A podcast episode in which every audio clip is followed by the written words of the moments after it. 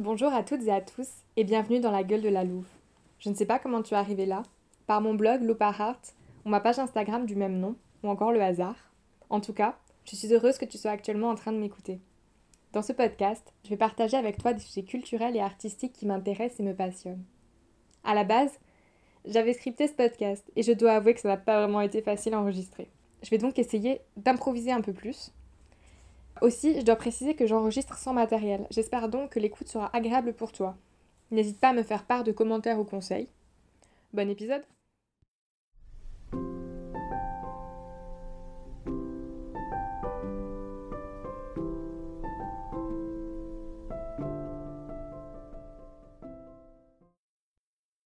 Le sang révulse, répugne, terrifie et fascine.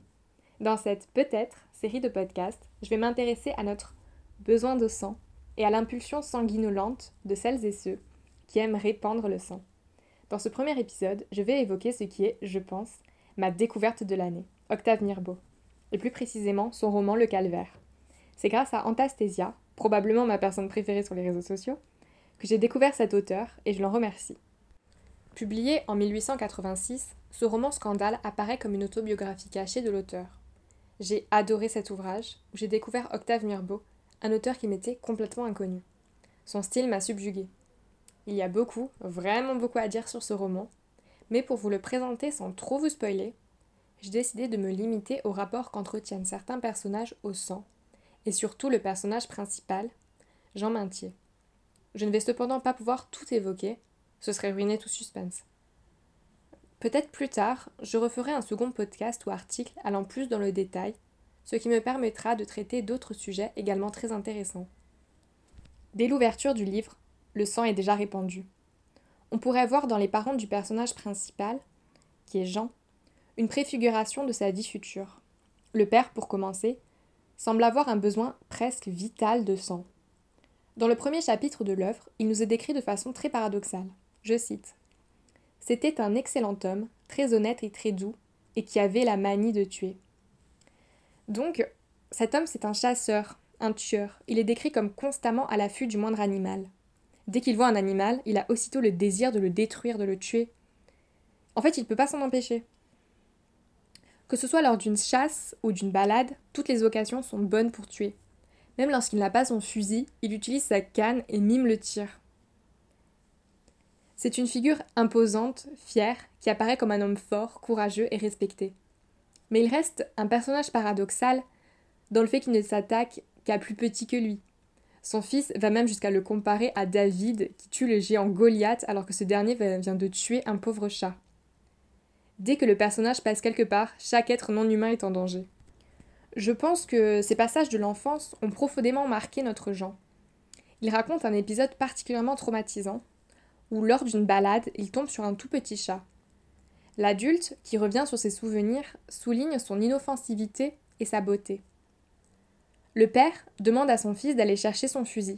Assez terrifié par la figure paternelle, ce dernier n'ose pas réellement s'y opposer ou même faire un bruit pour laisser au chat le temps de s'enfuir. Néanmoins, au dernier moment, l'enfant tente de s'opposer en criant. Le premier coup rate, mais pas le second. Il avait visé de nouveau. Je vis son doigt presser la gâchette. Vite, je fermai les yeux et me bouchai les oreilles. Pan. Et j'entendis un miaulement d'abord plaintif, puis douloureux. Ah, si douloureux. On eût dit le cri d'un enfant. Et le petit chat bondit, se tordit, gratta l'herbe et ne bougea plus. Ce père, c'est ainsi un homme à la fois ignorant, insouciant, mais décrit comme ayant le cœur tendre. Il aime donner des conseils, rendre service. C'est un homme gai, respecté de tous, malgré le fait que c'est un tueur. Cependant, il n'apparaît pas comme un homme froid, dénué de toute émotion, bien au contraire. Et aucun personnage, à part l'enfant, n'est horrifié par ce besoin de répandre le sang, qui découle, je pense, d'une hiérarchisation entre les espèces où les animaux sont perçus comme des objets pour satisfaire une pulsion. Pour revenir au personnage de Jean, il est difficile de savoir en quoi la figure paternelle a affecté le jeune garçon. Néanmoins, ce besoin de sang chez lui est d'une autre nature. Il est lié à la paranoïa et à une certaine folie. Le sang est recherché pour échapper à la vie. Pour lui, la vie ne lui a pas été favorable, elle est douloureuse, violente. la transformer de façon irréversible. Sa souffrance s'extériorise ainsi dans sa volonté de blesser les autres et de voir leur sang couler. Cependant, ça n'a pas toujours été le cas. J'ai sélectionné un passage au début de l'ouvrage où Jean n'apparaît pas encore clairement comme un anti-héros. L'œuvre étant chronologique, cet extrait se situe juste après son enfance.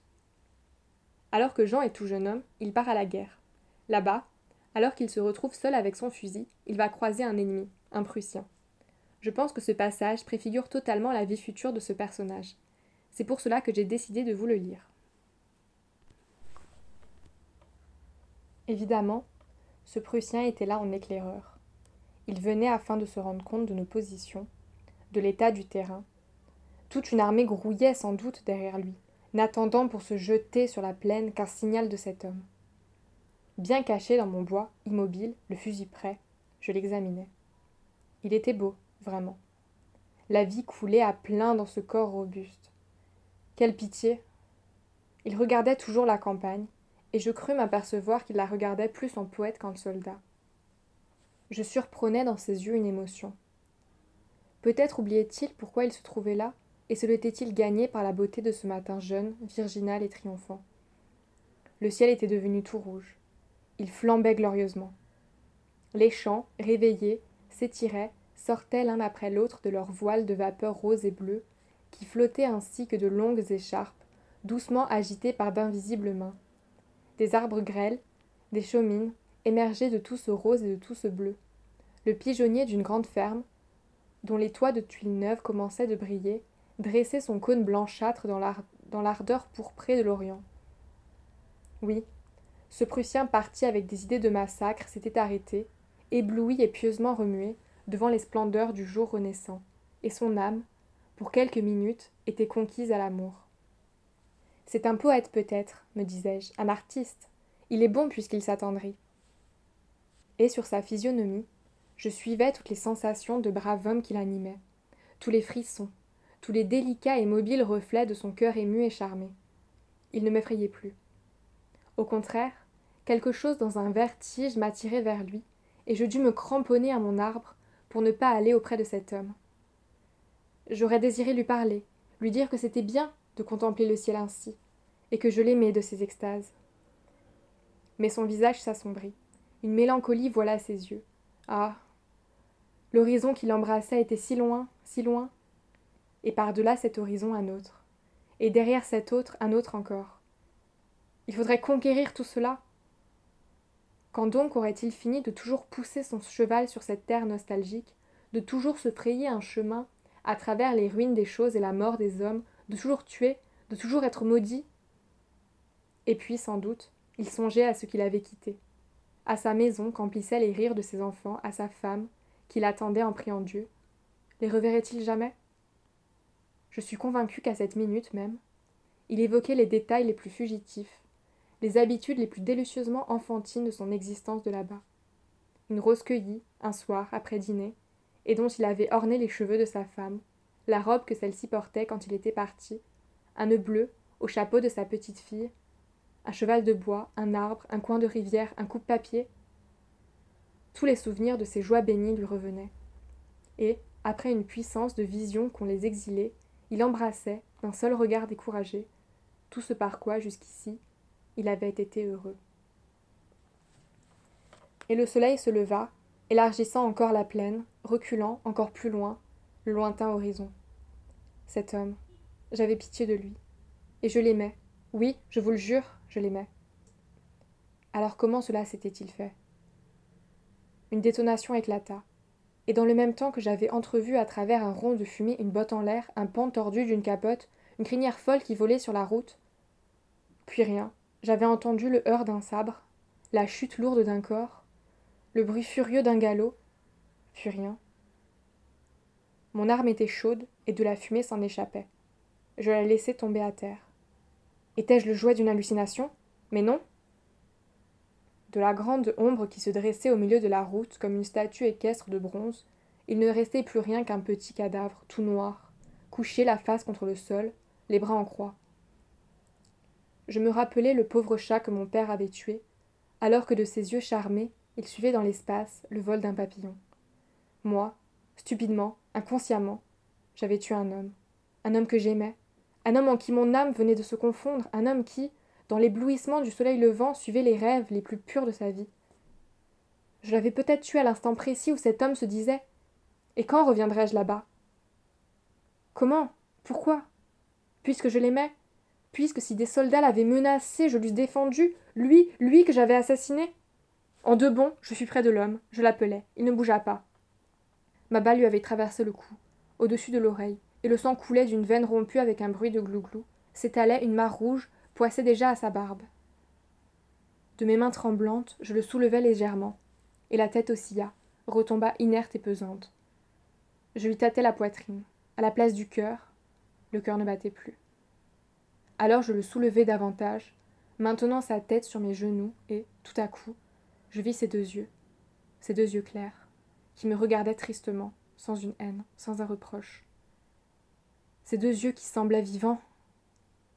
Je crus que j'allais défaillir, mais rassemblant mes forces dans un suprême effort, j'étreignis le cadavre du Prussien, le plantai tout droit contre moi, et, collant mes lèvres sur ce visage sanglant, d'où pendaient de longues baves pourprées, éperdument, je l'embrassai. Lorsqu'on lit ce passage, on peut se demander si Jean n'a pas rompu avec l'éthique de la guerre en tuant un personnage désarmé. Surtout qu'il semble à première vue complètement inoffensif. Aussi, j'ai trouvé très intéressant cette fascination et son amour étrange pour lui, parce qu'elle ne l'empêche pas en fait de mettre fin à ses jours. Bien au contraire, je trouve qu'ici, Eros et Thanatos, les deux pulsions de mort et d'amour, semblent bien complémentaires. Aussi, ses motivations sont floues. Est-ce car c'était un Prussien, un soldat ennemi? Un soldat. Il peut s'en prendre qu'à un soldat. Mais il n'est pas en position de légitime défense. Il y a une vraie asymétrie entre la vision et les pensées du personnage qui projette sûrement sur les soldats ses propres impressions et le résultat final de cette rencontre à sens unique. Aussi, on peut se demander si c'est paradoxalement justement cet amour qui a permis à Jean de tuer ce soldat. Je n'en dirai pas plus sur ce passage, mais euh, je pense que, que c'est l'une des étapes qui a permis ce qui se tramera tout au long du roman et son futur amour avec Juliette Roux. Jean, il sera constamment déchiré entre la vie et la mort, la création et la destruction. Il y a tellement de choses à dire sur cet extrait, mais j'espère au moins que tu as pu apprécier la beauté de l'écriture d'Octave Mirbeau et que ça te donnera envie d'en savoir plus sur cet auteur et son œuvre. Il y a encore de très nombreux sujets que j'aimerais aborder concernant ce roman tragique. L'amour, la folie, la mort, la violence, le désir, le bonheur. J'aimerais particulièrement étudier l'amour barbouillé de sang de Jean et Juliette, ou l'apparente folie des différents personnages. Ce premier épisode était surtout pour moi un test, mais j'espère vraiment qu'il t'a intéressé parce que j'ai vraiment pris plaisir à le faire. N'hésite pas à t'abonner pour suivre l'avancée de ce podcast et les prochains épisodes. À bientôt, j'espère, dans la gueule de la Louve, ou sur mon blog et page Instagram, Loupa Heart.